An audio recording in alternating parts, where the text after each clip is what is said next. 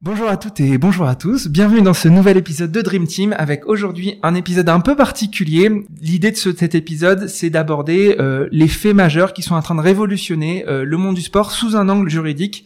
Donc on essaie de traiter des cinq évolutions juridiques qui révolutionnent le monde du sport. Et aujourd'hui bah, j'ai un expert quand même, Didier Poulmer, bonjour. Bonjour Pierre. Merci beaucoup d'avoir accepté mon invitation, invitation qui avait été largement euh, forcée, non pas forcée mais proposée, suggérée par, par Guillaume Sarfati salue. Ouais, que je salue, que je remercie parce que c'est vrai que c'était inattendu. Euh, donc, euh, Mais très écoute, Eh bien, Guillaume, on te salue et puis euh, on va faire un épisode un peu hybride entre un format un peu Big Boss et un format Ligue des futurs champions, un format Highlight. C'est un peu un, un, un mélange aujourd'hui, mais ça va être euh, passionnant. Mais avant de commencer tout ça, euh, je te propose Didier de te présenter, de nous dire un peu quels sont les faits majeurs de ta riche carrière. Merci Pierre. Bah, donc je suis avocat dans l'univers du sport depuis euh, depuis maintenant, euh, je compte plus années, mais pas mal d'années. Euh, j'ai une formation classique de, de droit des affaires. j'ai eu mes premières années dans un cabinet d'avocats d'affaires, donc où, on t'apprend en, gros à, à, représenter, à conseiller des acteurs économiques au sens large.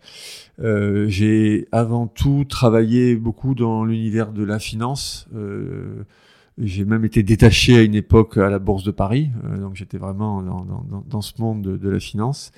Euh, et puis ensuite, au moment où les marchés euh, se sont tendus et ont été compliqués, moi je, faisais pas mal d'introductions en bourse, d'offres publiques à, à l'époque où j'étais dans, dans, le cabinet euh, d'avocat d'affaires dans lequel j'ai commencé. les marchés s'étant cassé la figure, j'avais moi une petite activité personnelle comme on a le droit d'avoir dans ces cabinets-là, qui était autour du sport, qui était ma passion. Et euh, j'ai proposé à ce moment-là à, au cabinet dans lequel j'étais de créer une équipe transversale, puisqu'elle faisait appel à plusieurs euh, personnes dans le cabinet qui étaient liées au secteur économique du sport. Et c'est comme ça que la bascule s'est faite, parce que je ne suis pas resté finalement très longtemps dans le cabinet avec cette, euh, cette équipe transversale. Et ensuite, j'ai créé mon, mon propre cabinet. Et pourquoi la passion du sport Elle venait d'où cette passion du sport? Oh, elle venait, elle venait, euh, elle venait de, de, de mon enfance, je crois. Je, sais, des fois dans les familles, on a toujours des petites histoires qui circulent de, de, de, de nos, de nos euh, faits et gestes un peu, un peu particuliers. Et en fait, je me souviens très bien qu'un conseil de classe, je crois que c'est celui de première, avec euh, avec avec mon père, et où je revois mon prof de philo, prof principal, qui dit à mon père parce qu'il faisait, il faisait le bilan un peu de la l'année. Il disait mais Didier très très bien en sport, euh, mais vraiment moins bien avec le reste quoi. et en fait, à tel point qu'au final, euh, j'étais j'ai fini par être un mauvais élève euh, parce que je crois que j'ai été à un moment donné plus ou moins le dernier de ma classe. Et là, mon père a, a pris l'initiative, heureuse initiative, de inverser la tendance, de plutôt me, me renforcer dans les matières non sportives et, et de mettre le sport un peu après. Donc j'ai fini chez les jésuites à, à, Carpentras, en, en, en pensionnat. Et euh, donc voilà, c'est comme ça que, que j'ai toujours eu cette, cette passion pour, pour le sport euh, vraiment jeune. Quoi. D'accord. Bon, qu'est-ce que les jésuites ont changé dans ta vie alors? Eh ben c'est c'est bien que tu poses cette question. Mais comme beaucoup, je pense, euh, c'est une école de la rigueur. Euh, D'abord, moi, c'était un établissement uniquement masculin, donc ça t'apprend déjà un peu euh, ce qu'est la vie, voilà, entre mâles uniquement. Il faut faut s'en sortir. Et puis non, beaucoup de rigueur. Et puis ça m'a ça m'a donné le goût du travail. Et puis il y a eu un petit truc, le, petit déclic, c'est assez drôle, qui a fait que je me suis mis au boulot. Alors d'abord, euh, quand tu es interne, bon, tu passes beaucoup de temps, mais tu pourrais passer ton temps à déconner aussi. C'est qu'il y avait un classement à la fin de chaque trimestre. Et là, je me suis dit, c'est sympa un classement, ça m'a rappelé le sport en fait. Et mhm. donc, j'ai fait en sorte d'être le plus haut euh, possible dans le classement en fait. Donc, c'était la compétition qui te qui Un peu le, le, challenge, je crois. Un peu le challenge, ouais. Et est-ce qu'on retrouve euh, le sentiment de compétition, l'adrénaline de la compétition ou du challenge quand on fait le métier d'avocat? Euh... D'abord, tu représentes les intérêts de, de, de, personnes qui viennent te voir et qui te sollicitent. Euh, c'est pas vraiment de la compétition. En revanche, faut être efficace, quoi. Faut être, faut être performant dans, mhm. dans ce pourquoi tu, tu viens les voir. Mais ça va être intéressant. Je pense qu'on revienne là-dessus parce que ça a été aussi un des, un, un des sujets que j'ai eu à gérer quand je suis arrivé dans le sport avec mon bagage d'avocat d'affaires. Mhm. Parce que je pense que quelquefois les outils euh, dont je disposais étaient peut-être disproportionnés et peut-être un peu trop puissants par rapport à ce qu'était le monde du sport au moment où je suis arrivé dans le Mhm. sport, c'est-à-dire il, y a- il y a maintenant plus de 20 ans. Et ça a été un des sujets, moi, qui m'a beaucoup appris. Ok. Bon, du coup, on va on va essayer de profiter de ces 20 années d'expérience pour pour dresser un peu les ce que je disais tout à l'heure, les cinq évolutions euh, juridiques qui révolutionnent le monde du sport, ou alors les révolutions du monde du sport qui ont des impacts sur le droit, euh, le droit du sport, mais le droit en général. Et on voulait euh, commencer ce premier sujet sur euh, l'image des sportifs qui était devenue euh, au plein cœur du business du sport au général. Est-ce que tu peux nous expliquer de quoi on parle quand on, on- parle d'image des sportifs et pourquoi tu l'as placé finalement comme un élément central du business du sport aujourd'hui? Ah, effectivement répondre à ça de manière synthétique, c'est c'est Eh ben, complexe. c'est très bonne question. Merci Pierre. en, en fait, quand tu regardes au départ le, le sport, c'est un jeu. Et euh, dans ce jeu, on a commencé à, on a, enfin, on a commencé à s'intéresser à ce jeu parce qu'il euh, il créait de l'émotion, il créait du spectacle. Euh, On pourrait remonter presque jusqu'au jeu du cirque, hein, Mhm. quasiment. Euh, enfin, aux arènes, en tout cas, aux gladiateurs. Et ensuite, ce, ce, cet univers s'est sophistiqué. Et le moment où on a commencé d'abord par la radio, enfin d'abord par la presse écrite, ensuite par la radio et, et, et la télévision, est venu vraiment donner un éclairage et une exposition médiatique à ce qui était au départ un jeu, Mhm. euh, ce qu'est le sport. Et, et, et cette, euh, cette retransmission, notamment télévisée, a vraiment placé le cœur, euh, le, le- le sport au cœur de la société parce qu'on a fait vraiment un spectacle à très grande échelle. Et, et c'est là qu'a commencé à naître vraiment le sponsoring, puisque Mhm. les, les marques ont commencé à s'intéresser à ce qui était diffusé à la télé, etc.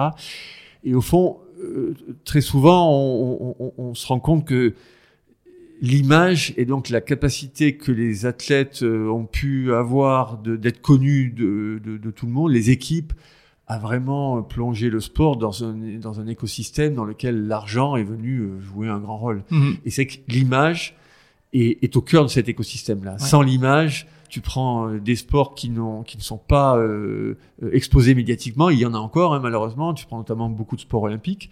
Et les sports qui le sont, la trajectoire de ces, sports-là, selon que tu es ou pas euh, exposé médiatiquement, elle est radicalement différente. Ouais.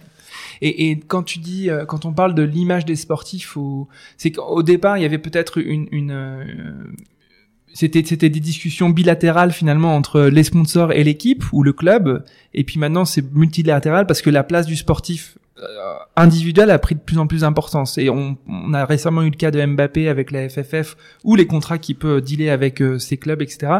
Euh, Qu'est-ce qui a changé entre, prenons euh, l'exemple du cas Mbappé, mais entre il y a même 5-10 ans, euh, un contrat de joueur de foot, prenons l'exemple du foot, et aujourd'hui, qu'est-ce qui a foncièrement changé? Eh ben, ce qui a changé, c'est qu'aujourd'hui, un sportif, alors, euh, les, les mots sont des fois un peu réducteurs, mais en tout cas, ça permet d'expliquer les choses. Un sportif du niveau, euh, tu parlais d'Mbappé, mais d'autres, c'est une plateforme média. À partir du moment où euh, tu parles à autant de gens en direct, sans voilà, sans intermédiaire, sans filtre, sans rien, tu deviens quasiment une plateforme média. Et il y avait notamment ce, des chiffres qui, qui les, plus flagrants, c'est le jour où Cristiano Ronaldo a quitté le Real de Madrid pour rejoindre la Juventus, il a embarqué avec lui des centaines et des centaines de milliers de personnes, ce qui veut Mhm. dire que chacun aujourd'hui dans cet écosystème du sport gère un peu sa propre image, gère un peu sa propre marque. Ça reste bien entendu des individus, donc tout ça reste très humain. Mais les, les, les, la puissance de la digitalisation et avant cela de la, de la télévision a vraiment mis euh, l'image au, au, au cœur de cet écosystème-là. Mhm. Et c'est pour ça que nous, sur le plan technique et sur le plan juridique, on a accordé euh, depuis longtemps, depuis une quinzaine d'années, une importance particulière au traitement juridique de, la gestion de ce qu'on appelle les droits, les droits d'image. D'accord. Et donc, un joueur n'est plus du coup qu'un joueur, mais une plateforme média. Qu'est-ce que la plateforme média, euh, enfin en tout cas cette acception, cette, cet cet état d'esprit plateforme média, euh, intègre, incorpore dans les relations contractuelles qu'il peut y avoir entre un club et cette plateforme média, donc ce joueur euh, qu'est- Qu'est-ce que ça implique? Alors, c'est intéressant parce que tu as aujourd'hui dans les rapports, euh, alors tu as des relations juridiques. Hein, on est quand, quand, on est joueur de foot, on a un contrat de travail, Mhm. mais tu as déjà superposé dans le passé une autre relation à cette relation de, de contrat de travail, puisqu'aujourd'hui, quand tu- un club embauche un joueur, il embauche avec une certaine durée, et donc cette durée permet souvent au club de revendre euh, ce joueur si Mhm. son contrat est beaucoup plus long que la date à laquelle il est, il est cédé à un autre club. Mhm. Donc tu as superposé à la relation de travail une relation économique, Mhm. puisque quelquefois les joueurs sont même intéressés à leur revente. Donc c'est assez euh, anachronique dans l'univers euh, juridique, c'est que tu as un salarié sur lequel se fait en plus Qui est un actif. oui qui est un actif, sur Mhm. lequel il va y avoir une plus-value. Mhm. Et à cela, aujourd'hui, on a ajouté une troisième dimension qui est euh, cette idée que l'image et la plateforme média rajoutent une complexité dans la relation. Et c'est effectivement, quand tu as, tu parlais quand même d'Mbappé, ces, ces, ces sujets aujourd'hui de droit à l'image, tu, tu as, alors ça se passe avec la fédération, non pas avec son club, mais on voit bien qu'il y a des rapports de force qui viennent se, se, se nouer euh, parce que tu as autre chose que purement une relation. Alors dans le cas d'un club et d'un joueur de, de subordination juridique, de, de contrat de travail, et quand c'est en équipe de France, bah, ce sont ce sont entre guillemets presque des marques qui se parlent entre elles, quoi. Mhm. Chacune avec sa communauté, chacune avec sa trajectoire, chacune avec ses, son ambition, et c'est c'est- et c'est passionnant. Et la, la gestion de l'image et la gestion juridique de l'image est un moyen de réguler et de faire en sorte que les acteurs aient un alignement d'intérêts, ce qui Mhm. n'est pas toujours évident. Et donc, si on reprend le cas de la FFF et de Mbappé, que- quel était le, quel était le problème? Alors, y a, y a- il- alors moi je suis extérieur hein, au, dossier, donc je, je vais donner une vision. en, quoi, en quoi il donne à voir ce qui va se passer dans le futur, quoi. Euh, Ouais. C'est une analyse intéressante, c'est que, comme je le disais, un joueur c'est aujourd'hui une, une plateforme, donc il peut regarder lui, mais moi, est-ce que la manière dont, de- de- de- de- dont mon partenaire, si la fédération peut être analysée comme un partenaire, va jouer, va utiliser mon image, ça m'intéresse aussi parce que Mhm. il a lui-même construit un, un, un, écosystème, voilà, un positionnement. Et, et effectivement, aujourd'hui, dans ce rapport de, de, force, on peut dire, puisqu'on a vu qu'il y avait quel- quelque part un rapport de force, euh, l'enjeu pour moi, c'est de réaligner les intérêts Mhm. et de faire en sorte que euh, il- il- ce qui est fait avec son image au sein de, de, de la fédération, avec l'équipe de France, soit compris, soit euh, utile pour ce qu'il a à faire lui aussi, et, et à l'inverse, parce que c'est le cas aussi, que l'image d'Mbappé serve l'équipe de France. Et donc c'est dans, dans cet alignement d'intérêts qu'aujourd'hui la technique permet de faire des choses qu'on ne faisait pas il y a, il y a- il y a quelques années. Mhm. Et nous, on a beaucoup travaillé sur cette, euh, sur cette manière d'aligner en fait les intérêts. D'accord. Et, et on, alors, il y a l'exemple anglo-saxon qui est intéressant. Tu n'as pas beaucoup d'exemples de tensions euh, comme on peut les vivre nous euh, ici, parce que le modèle est différent, il est très contractuel, donc les gens arrivent à, à, à résoudre les problèmes contractuellement, ils trouvent vraiment des écosystèmes juridiques qui sont harmonieux. Mhm. Ils mettent des fois un peu de, de coercition euh, quand il faut en mettre, parce que tu prends la manière dont la ligue américaine est structurée de basket, qui est un très bon exemple. Euh, Les joueurs ne peuvent pas faire grand-chose en dehors, en tout cas les, les, les règles qui sont fixées dans les relations entre le- les joueurs et les clubs Mhm. et les joueurs et les fédérations ce sont des règles qui sont particulièrement strictes et fermes. Ouais. il m'était donné l'occasion de faire des contrats avec des joueurs français euh, en, en NBA. Je peux te dire que Ouais. tu, tu fais pas grand-chose. Hein. Et inversement aussi, non? La- la- L'association des joueurs de basket de NBA, ils ont pas un point important sur les décisions Bah, c'est de NBA Tout à Ouais, fait, c'est un- ouais. c'est un, bon point. C'est-à-dire que comme tout le monde euh, doit bien s'organiser, bah, les gens s'organisent plutôt bien. C'est des rapports de négociation et, et tu prends euh, la, la médiation aux États-Unis dans le sport est une des médiations qui est la plus développée parce que les gens savent qu'à des, à des moments réguliers, euh, ils doivent se retrouver, ils doivent se mettre d'accord. Et donc tout passe par la négociation et par la médiation et on arrive, euh, on arrive vraiment à, à- à des très bons résultats. Là où en France, ça se fait plutôt euh, quelquefois un peu tard et Mhm. ça se fait donc un peu dans la tension. Ouais, euh. ouais. Mais du coup, ce, ce, ce- ce- cet épiphénomène, on va pas l'appeler l'épiphénomène Mbappé FFF, est-ce que ça donne à voir de la, la, la, la naissance potentielle d'un modèle à la NBA où les joueurs de les équipes de France pourraient se constituer euh, en groupe pour pouvoir négocier en direct avec la FFF ou est-ce que ça sera toujours du, du bilatéral entre un joueur et les, et les, et l'ayant droit ou la fédération Est-ce que tu penses qu'il y a une, il y a une place pour euh, un peu une gestion collective des choses? Alors ça se fait déjà un peu. Hein. Les, Mhm. les, les, les joueurs, euh, c'est pas propre au foot, hein, dans les autres sports aussi, parce qu'il faut pas toujours parler que du foot. hein. Non, a- non, non, il y a- bien il y a- Je sais que tu tiens particulièrement. Non, il y, y a de la vie ailleurs et, et je crois, je crois que que ce soit le, le basket, le rugby, enfin tous ces sports-là ont de tellement belles cartes à jouer Mhm. que leur capacité à bien intégrer l'image de leurs athlètes va être un élément de leur de leur réussite. Mhm. Mais pour pour revenir au foot, euh, ils sont déjà quand même, euh, ils, ils se con- ils se concertent. Il y a quand même des groupes au sein de l'équipe de France. Les, les plus anciens généralement accueillent les plus jeunes et les, et les, les aident. Donc je dirais pas que euh, il y a il y a rien d'existant. En revanche, les Américains ont effectivement un peu plus euh, structuré les choses, donc il y a une représentation qui est peut-être un peu plus structurée. Moi, je ne pense pas qu'on aille vers un modèle américain. Je pense que le- la France, l'Europe, a sa propre façon de faire. On a no- notre propre histoire. On regarde souvent là-bas. Moi, le premier, euh, il y a, il y a quelques années, c'est vrai qu'on on les envie souvent parce que c'est à la fois un, un- euh, ils- réussissent, ils ont réussi à faire des sports très puissants, très efficaces, mais aussi un, un business autour du sport qui est bien structuré. Mais je crois qu'on a notre propre carte à jouer et ça me permet de dire un mot justement sur ces questions de droit à l'image euh, qui est, qui est, un- qui est important. C'est que euh, j'avais eu le plaisir, moi je suis pas souvent dans les institutions, mais j'avais eu le plaisir de travailler avec Thierry Braillard, qui, est- Mhm. qui est Ancien ministre des Sports, ouais. ministre des Sports, qui est aujourd'hui un, un confrère. Et, et euh, il, il avait fait appel à moi sur une question de droit à l'image au moment de ce qu'on appelait la grande conférence sur le sport. Et on a réussi, on était plusieurs, à faire en sorte que la France adopte dans le code du sport euh, donc euh, un texte qui permet aujourd'hui aux clubs, donc à tous les clubs, pas uniquement le foot, mais le foot aussi, de, de négocier avec les joueurs un contrat qui vient euh, à côté de son contrat de travail et qui permet de traiter spécifiquement de la gestion du droit à l'image. Donc les Mhm. clubs peuvent faire l'acquisition dans des conditions qu'il faut préciser de ce droit-là. Donc on se rapproche d'un modèle qui peut être un modèle plutôt anglo-saxon, mais il est, il est pour moi encore plus vertueux parce que à travers cette règle du jeu, et donc on parle du droit à l'image individuelle, on peut vraiment faire du sur-mesure. Mhm. Et je pense qu'à terme, dans les travaux qui nous ont, euh, qui nous ont permis d'arriver à l'adoption de ce texte, par l'Assemblée nationale, donc et Mhm. et on est à ma connaissance le premier pays au monde à avoir vraiment légiféré sur ce droit-là. Euh, il y a eu des complications et les, et- les praticiens le, le savent. euh, on, on- on a mis un peu de temps à mettre en, en musique ce droit-là, mais je pense qu'il est à, à la source, moi, d'une vraiment d'une industrie. Je pense que quand on aura bien réussi sport par sport, parce que il faut le faire avec des- à travers des conventions collectives, mais quand on aura bien réussi à maîtriser ce droit-là, je pense qu'on on va on va faire naître en Europe et parce que ça va inspirer, je pense, d'autres pays. Je connais un peu la situation en Espagne, en Angleterre, où ils continuent à faire, entre guillemets, pour moi, un peu du bricolage. Je pense que quand on aura, quand les acteurs euh, de, de- des différents sports, ça ne concerne pas que le football, auront bien maîtrisé ce droit-là, on, va vraiment gé- gé- générer des revenus très importants. Mhm. Alors ça paraît encore un peu théorique. Je crois que dans le foot, il, s'écharpe encore sur quelques sujets euh, euh, entre les différentes familles. Mais quand euh, on, aura mis tout le monde autour de la table, on va réussir à montrer que ça va être une source de revenus non négligeable. Ok, super. On pourrait encore dé- développer pendant des heures déjà sur ce sujet-là, mais il faut qu'on passe au deuxième sujet qu'on a appelé le Star Wars des, droits audiovisuels. Grosso, grosso modo, il y a une profusion des diffuseurs Netflix, Apple, Amazon qui rentrent dans le dans le game. Là où avant, notamment en France, euh, il y avait grosso modo que Canal et TF1 pratiquement. Bref, les ayants droit, c'est un peu l'âge d'or pour aussi les ayants droit puisqu'ils ont plein de possibilités de diffuseurs.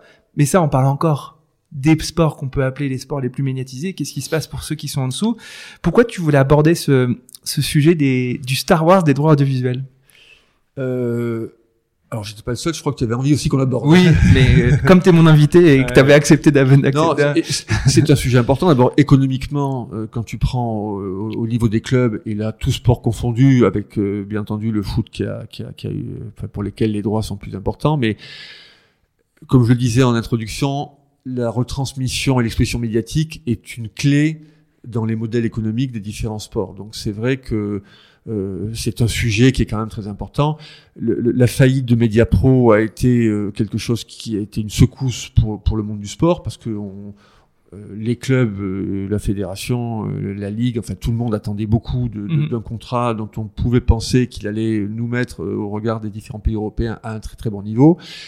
Force est de constater que ça n'a pas été le cas, mais euh, je, je, je continue moi à penser que la la, la, la, bonne manière de, de, de, retransmettre, donc de structurer en amont pour les ligues euh, le- l'exposition médiatique euh, est, est, est un sujet qui est déterminant.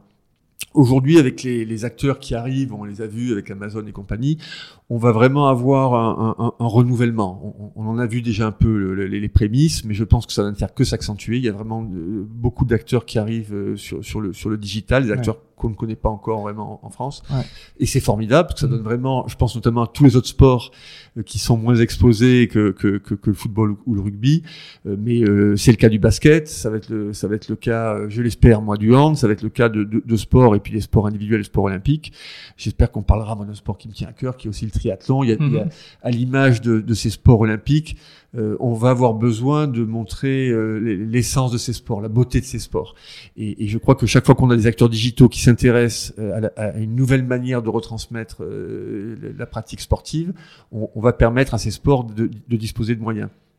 Donc, ce qui se passe dans la guerre des étoiles, c'est-à-dire notamment dans le football, mais je crois que c'est le cas aussi dans, dans, le rugby, à moindre mesure dans, dans, dans le basket, euh, c'est à la fois une guerre, mais c'est surtout une chance pour le mmh. sport.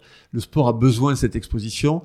Il est essentiel et on a beaucoup d'acteurs professionnels aujourd'hui qui viennent conseiller. Je pense notamment aux fédérations. Euh, J'ai moi le plaisir de travailler avec euh, avec Arnaud Simon par exemple euh, euh, sur certains sports et avec certaines fédérations. On a besoin de spécialistes qui vont aider les, les ayants droit, comme on les appelle, à, à, à, bien comprendre la manière dont ils peuvent se positionner ou se repositionner mhm. pour éviter ce qui s'est passé un peu avec les GAFA, c'est-à-dire que les GAFA sont arrivés avec des, avec des outils très puissants, mais ce sont plutôt eux qui se sont fait des communautés et qui ont réussi à récupérer toutes les informations qui permettent aujourd'hui, qui leur permettent aujourd'hui de continuer à faire leur business. Quand mhm. Amazon vient faire ce qu'ils font ici, c'est formidable pour eux, tant mieux, ils ont ils ont des moyens, mais ils, ils récupèrent quand même toute une série de données mhm. qui vont être utiles par la suite. Euh, tout un travail qui est fait par un, un, un certain nombre de professionnels, c'est d'aider, de conseiller les ayants droit du sport, donc les fédérations, les ligues, les clubs, à se dire mais plutôt que ce soit nos amis Gafa qui récupèrent leur, euh, les informations, les datas, ce serait bien que ce soit vous qui connaissiez bien mhm. euh, votre public, votre communauté. Et donc il y a un travail vraiment de fond qui a été engagé. Euh, moi j'ai le plaisir avec mon équipe de, de, de, le faire avec certains acteurs, certaines, certaines fédérations. je pense que c'est un mouvement de fond. Mhm. Pour que ces acteurs-là, ces ayants droit, comprennent vraiment la manière dont ils doivent aujourd'hui euh, gérer leurs propres actifs. Donc le, bras armé de ce que tu dis là, c'est créer des plateformes OTT souvent, c'est avoir une démarche euh, direct to consumer, D2C, là où euh, bah, les plateformes permettent d'avoir une intermédiation pour les ayants droit, mais du coup comme tu le dis, ils perdent la donnée, ils perdent le l'or qui que permet d'avoir la d'avoir l'intermédiation directe avec le consommateur. Euh, et donc cette démarche D2C qui consiste du coup à créer ces plateformes euh, OTT, donc euh, over de, je sais plus comment ça s'appelle OTT. Bon bref, peu importe. On OTT. Euh, ouais, on appelle ça OTT. bref. Euh, du coup concrètement, ça, ça veut dire que euh, vous aidez les ayants droit, donc on parlait du hand, on parlait du basket, à avoir leur propre chaîne. Qu'est-ce que ça implique quand on a à la fois sa propre chaîne et qu'on a quand même besoin d'un diffuseur qui a une plus grosse base de, d'audience. Comment on fait pour pour mixer un petit peu de, diffusion avec euh, un diffuseur global et puis être sur sa propre OTT.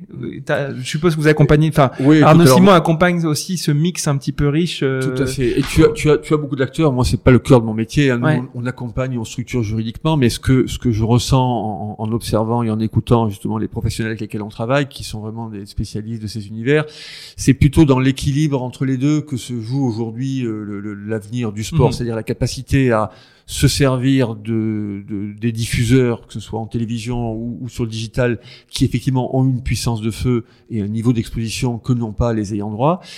Mais je crois qu'il est essentiel pour ces ayants droit, pour les clubs, pour les, pour les ligues, de, de conserver les moyens de, de gérer eux-mêmes leurs actifs et mhm. de pouvoir euh, euh, emmagasiner l'ensemble des informations dont ils ont besoin pour, pour inscrire euh, le, dans, dans, leur stratégie le développement de leur communauté. Mhm. Et, et, ça, c'est un, un bel enjeu. Cet équilibre, il est contractuel. Hein, C'est-à-dire qu'au moment où on cède ses droits dans, pour la diffusion, que ce soit à la télévision ou en digital, eh ben, il, il importe dans les cahiers des charges, au moment des appels d'offres, quand il y a des appels d'offres, ou alors quand on se fait en degré à gré, en one-to-one, il faut circonscrire les droits que tu veux vraiment laisser à un tiers au niveau de l'exploitation et les droits que tu souhaites conserver. Et c'est là où, pour revenir à notre premier sujet, parce que tout est lié, c'est là où la gestion de l'image des athlètes va être, à mon avis, un élément qui est clé. Mhm. Parce que ce sont eux quand même qui sont au cœur de, cette, de, tout cet écosystème. Et je pense que le, il y a un univers dans lequel, pour l'instant, l'ingénierie juridique n'a pas démontré tout ce qu'elle pouvait faire, c'est dans la manière d'intégrer la gestion de l'image des athlètes dans les écosystèmes existants. Mhm. Et on a essayé de le faire. Il y a, il y a, il y a, eu, des, des, des, discussions qui ont été lancées avec le football euh, au, il y a quelques temps. J'espère qu'elles reprendront. Aujourd'hui, euh, je crois que le, le, le, basket est en pleine effervescence et on voit qu'il y a des choses euh, formidables qui peuvent avoir, avoir euh, enfin, de, de donner lieu. Il va y avoir aussi, je pense, dans le rugby, euh, de, de, belles évolutions avec la Coupe du Monde qui arrive. Mhm. Encore une fois, les sports olympiques, tous ceux qui sont un peu les parents pauvres, ils ont avec les Jeux olympiques une très belle carte à jouer dans la structuration de leur euh, de leur exposition médiatique. Donc moi, Pierre, comme souvent, je suis extrêmement optimiste, enthousiaste et euh, j'ai vu dérouler euh, 20, 20, 25 ans dans, dans, dans l'univers du sport euh, où j'ai pu faire des choses, où, j'ai pas mal de confrères aussi qui ont fait des choses. Dans notre profession, on a essayé d'accompagner le développement du sport. Euh, on a du reste une belle association qui s'appelle la ADS, qui est l'association des avocats en droit du sport. Et, et, et tous, chacun à nos niveaux, on, on a essayé d'accompagner cette professionnalisation et cette euh, comment dire, ce développement économique. Mhm. Et je pense qu'on n'en est qu'au début. Et la raison pour laquelle je suis moi très enthousiaste et très optimiste, c'est qu'on a, euh, avec la Coupe du Monde de rugby l'année prochaine, avec euh, des événements aussi d'organisation mondiale comme dans le ski, bien entendu les Jeux Olympiques, on a une séquence d'événements qui vont vraiment permettre au sport français, à mon sens, de passer d'une certaine phase à, à, à un plan de développement qui va être qui va être assez incroyable, je pense. Et on a la mm. chance d'avoir, je pense, une, une ministre aussi de, de, des sports de, de grande qualité. Donc tout ça, moi, me laisse très optimiste. Super. On passe au troisième sujet. Du coup, on, on l'avait appelé la tentative d'appropriation du sport par les détenteurs de capitaux. Euh, on a le feuilleton un peu régulier de la Super League depuis quelques temps, en opposition avec l'UFA, donc en opposition avec l'ayant droit traditionnel historique. Euh, Qu'est-ce que ça veut dire de de l'avenir du sport On parlait du modèle américain. Est-ce que c'est cette euh, cette tentation du modèle américain qui qui attise un petit peu les les, les tensions? Euh, Comme je le disais, je refaisais au tout début de notre échange un, un, historique. Je suis pas un historien du sport, mais c'est vrai que l'argent est arrivé assez vite à partir du moment où l'exposition médiatique elle a été elle a été forte.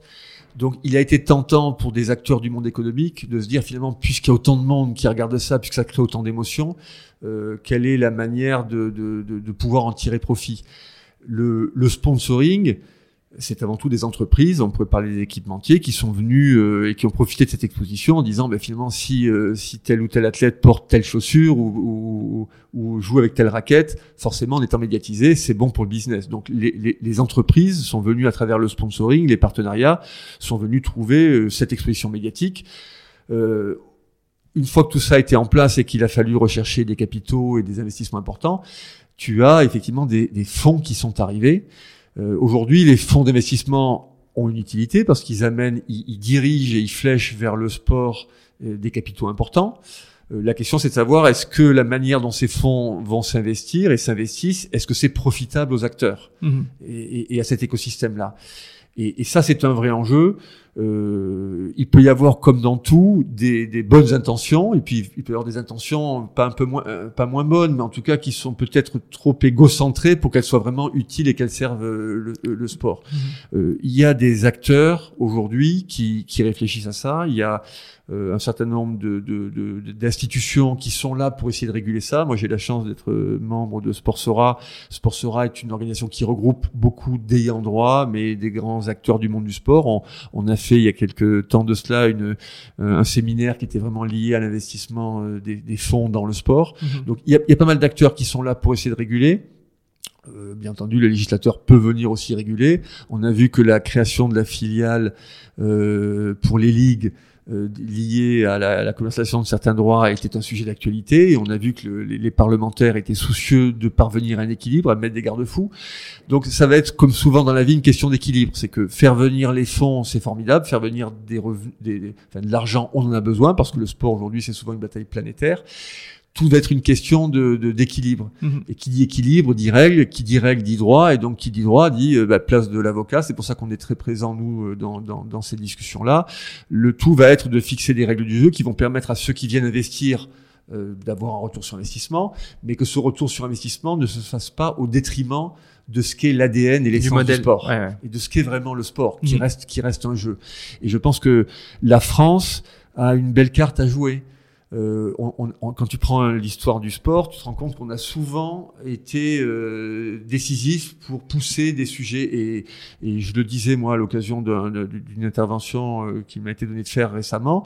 On a les Jeux Olympiques, c'est l'occasion peut-être de montrer qu'on est capable de faire ce que d'autres euh, ne font pas ou n'ont pas fait. Et j'ai suggéré l'idée que peut-être euh, euh, se crée un véhicule d'investissement qui permettrait peut-être à tous les athlètes qui seraient engagés dans les Jeux, tous les athlètes français, serait euh, de, de, pouvoir leur faire gagner quelque chose. Aujourd'hui, on mm. peut rendre collectif l'image des athlètes dans un véhicule juridique qui permettrait de, de porter l'ensemble de cette image. Et peut-être que tous les athlètes pourraient être rémunérés au final, parce qu'on mm. pourrait peut-être regrouper dans ce véhicule-là des entreprises qui ne seront pas sponsors des Jeux, parce que ce sera, ce sera limitatif à ceux qui pourront être partenaires officiels des Jeux. Et peut-être que d'autres entreprises pourraient venir s'associer à l'image des athlètes. Mm-hmm. Et ce, ce type d'innovation, je pense que la France peut l'apporter, et j'espère qu'on y arrivera. Tu fais allusion à la société coopérative d'intérêt collectif, c'est pas ça? Ça, c'est encore un autre sujet, mais c'est un bon exemple. La, la, la, la, SKIC, comme on l'appelle, c'était une forme juridique qui a été introduite pour que, sur le plan juridique, en droit des sociétés, on ait un, un véhicule de, de, de, de, propriété des clubs qui soit plus ouvert que ne le sont aujourd'hui euh, une SAS ou, ou mhm. une SARL euh, avec leur avec leur, leur dérivés dans le sport. Donc la SKIC est un outil très intéressant et, et, et nous on, on, travaille pour certains clubs sur la mise en place de SKIC parce qu'au fond tu peux dans, dans ce véhicule juridique avoir un, un, un éventail plus représentatif de ce que sont les différentes familles du sport. C'est que tu peux avoir à côté de ceux qui investissent, qui ont forcément des droits et qui peuvent avoir euh, euh, des intérêts donc à, à, bien représenter leurs droits dans la structure juridique, mais tu peux y mettre aussi peut-être des acteurs locaux, peut-être des plus petites de plus petites entreprises. Tu peux y mettre sans doute les socios. Moi, je crois beaucoup mhm. et je, je, fais un clin d'œil notamment aux socios verts que, que, que, j'essaie d'accompagner, euh, en tout cas dans la réflexion, parce ils sont en souffrance. Alors. Oui, ils sont en souffrance, mais ils font un travail formidable. Moi, ce que, mhm. ce que font les verts aujourd'hui et, et, et, le, et les socios vert. Je trouve que c'est un travail formidable qui, j'en suis sûr, va porter ses fruits. Mais donc, pour finir sur la skik, tu peux avoir donc les différentes familles qui sont euh, ce que les anglo-saxons appellent les stakeholders, c'est-à-dire mhm. les, parties, prenantes, ouais. et tu peux les mettre euh, capitalistiquement parlant, et je crois beaucoup à ça. Ouais.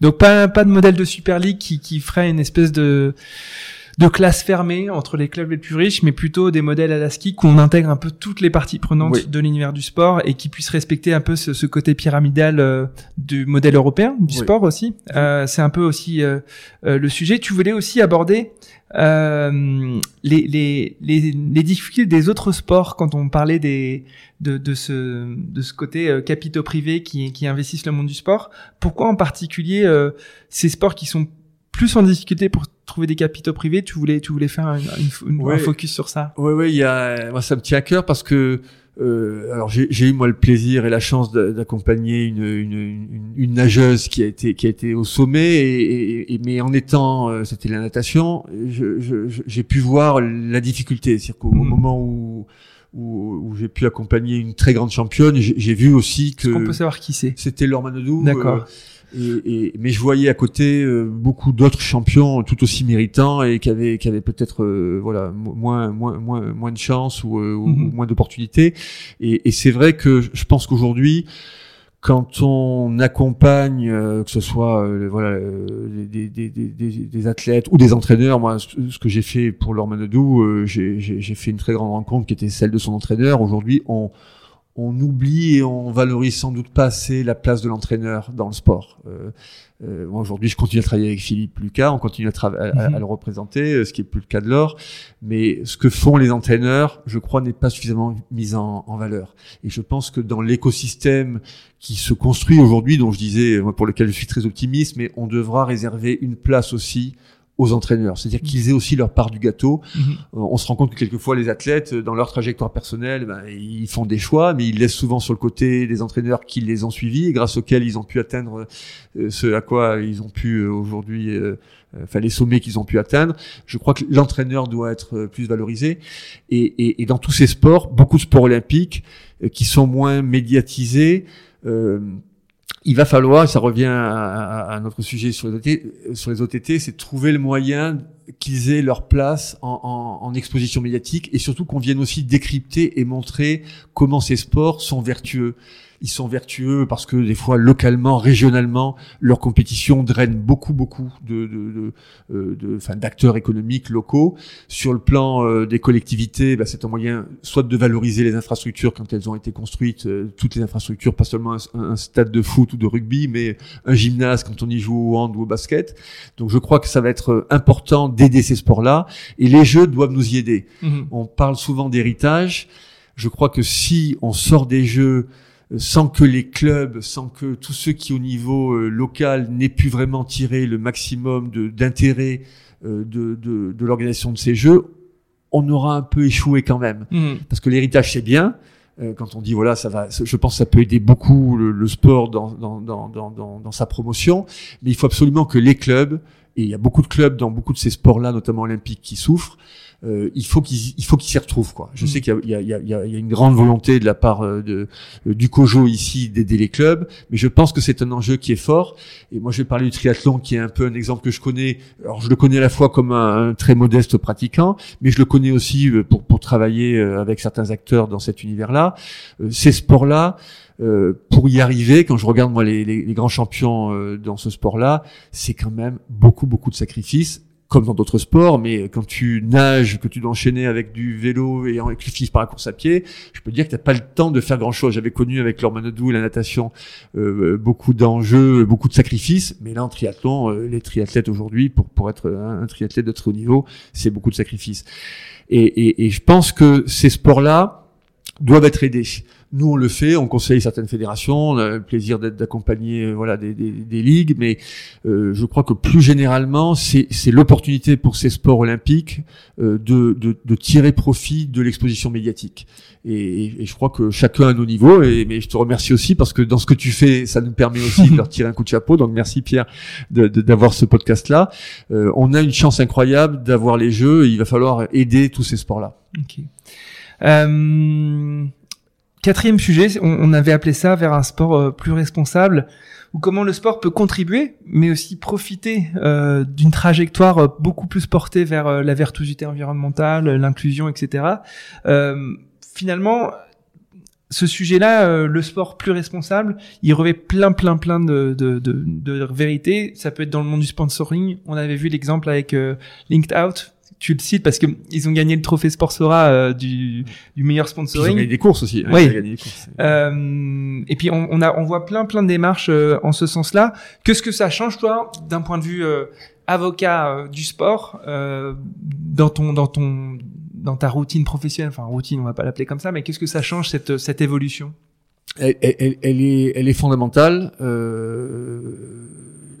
il y a aujourd'hui, enfin le sport il est RSE, c'est-à-dire que avant même qu'on parle de RSE, le, le sport c'est un c'est un lieu d'échange, c'est un lieu de mixité euh, mhm. sociale, culturelle, euh, euh, religieuse. Donc tu le sport il est RSE. Mhm. Donc à partir du moment où, où, où, on met en avant et notamment les entreprises doivent mettre en avant ces dimensions-là, forcément le sport a une carte à jouer qui est extraordinaire parce qu'il est par essence lui euh, socialement responsable. Mhm. Quand tu es dans un vestiaire, tu vois ce que c'est que le, le RSE.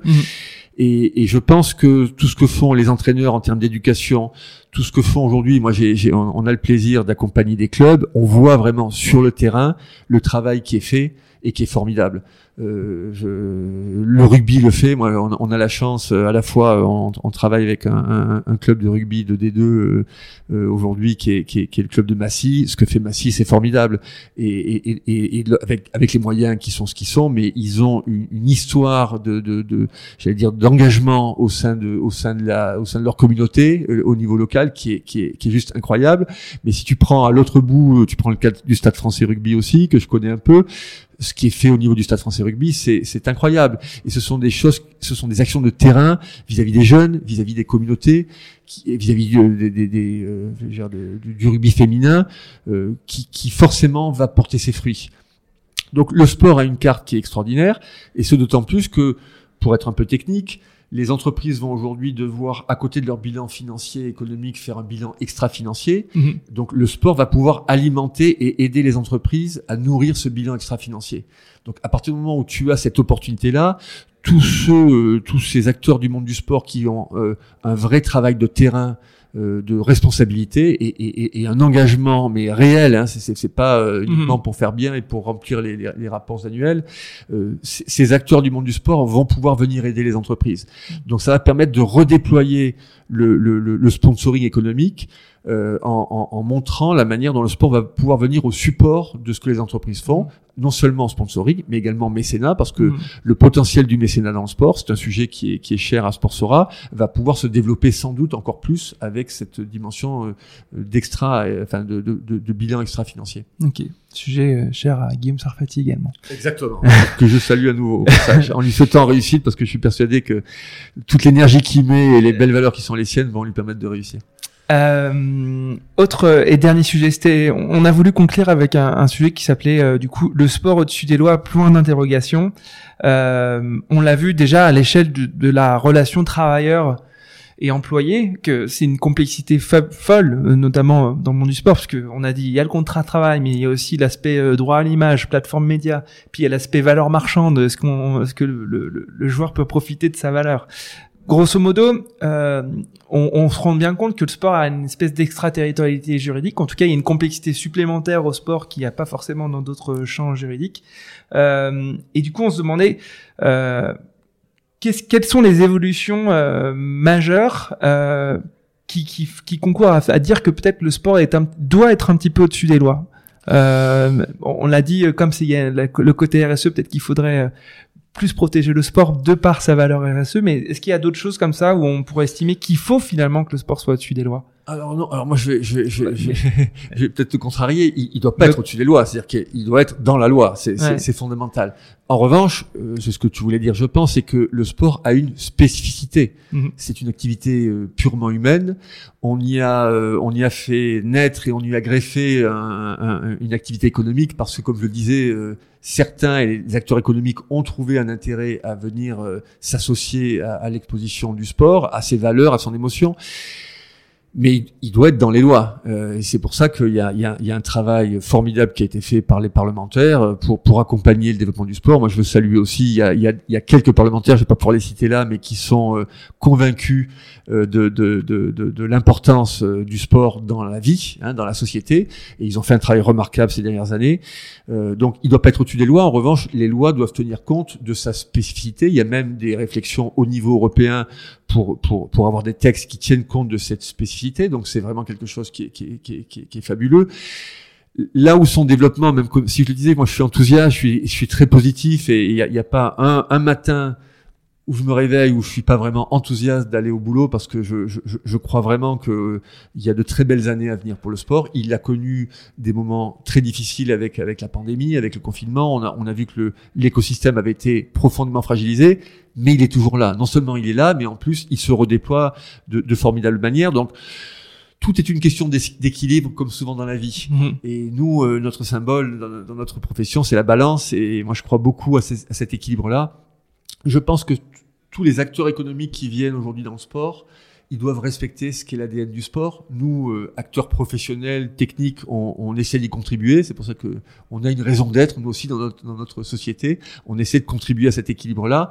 Et, et, et, cet équilibre, il suppose qu'il y ait un respect mutuel. C'est-à-dire que ceux qui viennent avec euh, des moyens financiers, il faut respecter les raisons pour lesquelles ils viennent, il faut leur faire comprendre quand des fois ils ne sont pas forcément familiers euh, des écosystèmes dans lesquels ils, arrivent, ben, quels sont, quels sont, quel est l'ADN du sport, mhm. comment ça s'organise, et à l'inverse, les ayants droit qui bénéficient de ces, de ces revenus, de, de, de ces sources de, de, financement, ils doivent tenir compte aussi de ce que sont les attentes de ces gens-là. Donc il y a une question de respect mutuel. Moi, je crois beaucoup au respect à la bienveillance aussi. Il faut accepter que euh, les, les, les, cultures de ces différents acteurs soient, soient différentes. Donc, tout est une question de recherche d'un équilibre. La, la, loi, la règle, le contrat mhm. est un moyen de trouver cet équilibre-là. Et nous, on, on, fait ça un peu au quotidien. Euh, D'autres confrères euh, le font aussi. Et, et, et, donc, on va avoir, je pense, dans, dans, dans, voilà, dans les mois et années qui viennent, euh, beaucoup de boulot, mais un boulot passionnant, et, et permettre au sport de tirer euh, le, le, meilleur profit de ces belles années qui arrivent. Je crois que c'est un, un, un, enjeu, moi, que je trouve extrêmement enthousiasmant. Super. Bah, on va, on va terminer sur ça. C'est une belle conclusion. Merci à toi, Pierre. Ben, merci, pour, à bientôt. Ciao. Merci d'avoir écouté Dream Team. J'espère que cette causerie vous a plu. Si vous souhaitez soutenir ce podcast, partagez-le à vos amis mettez plein d'étoiles sur Apple Podcast ou sur Spotify. Mais surtout, parlez-en autour de vous, à vos amis passionnés de sport. Je vous assure que ça boostera le podcast. Vous pouvez aussi me suivre sur LinkedIn, sur Instagram ou sur Twitter en cherchant Dream Team Podcast. N'hésitez surtout pas à m'envoyer vos commentaires, à partager les épisodes en me taguant et bien sûr à me suggérer des invités. Pour amener le podcast le plus loin possible, j'ai besoin de vous. Encore merci pour votre écoute, on se donne rendez-vous à la prochaine coderie.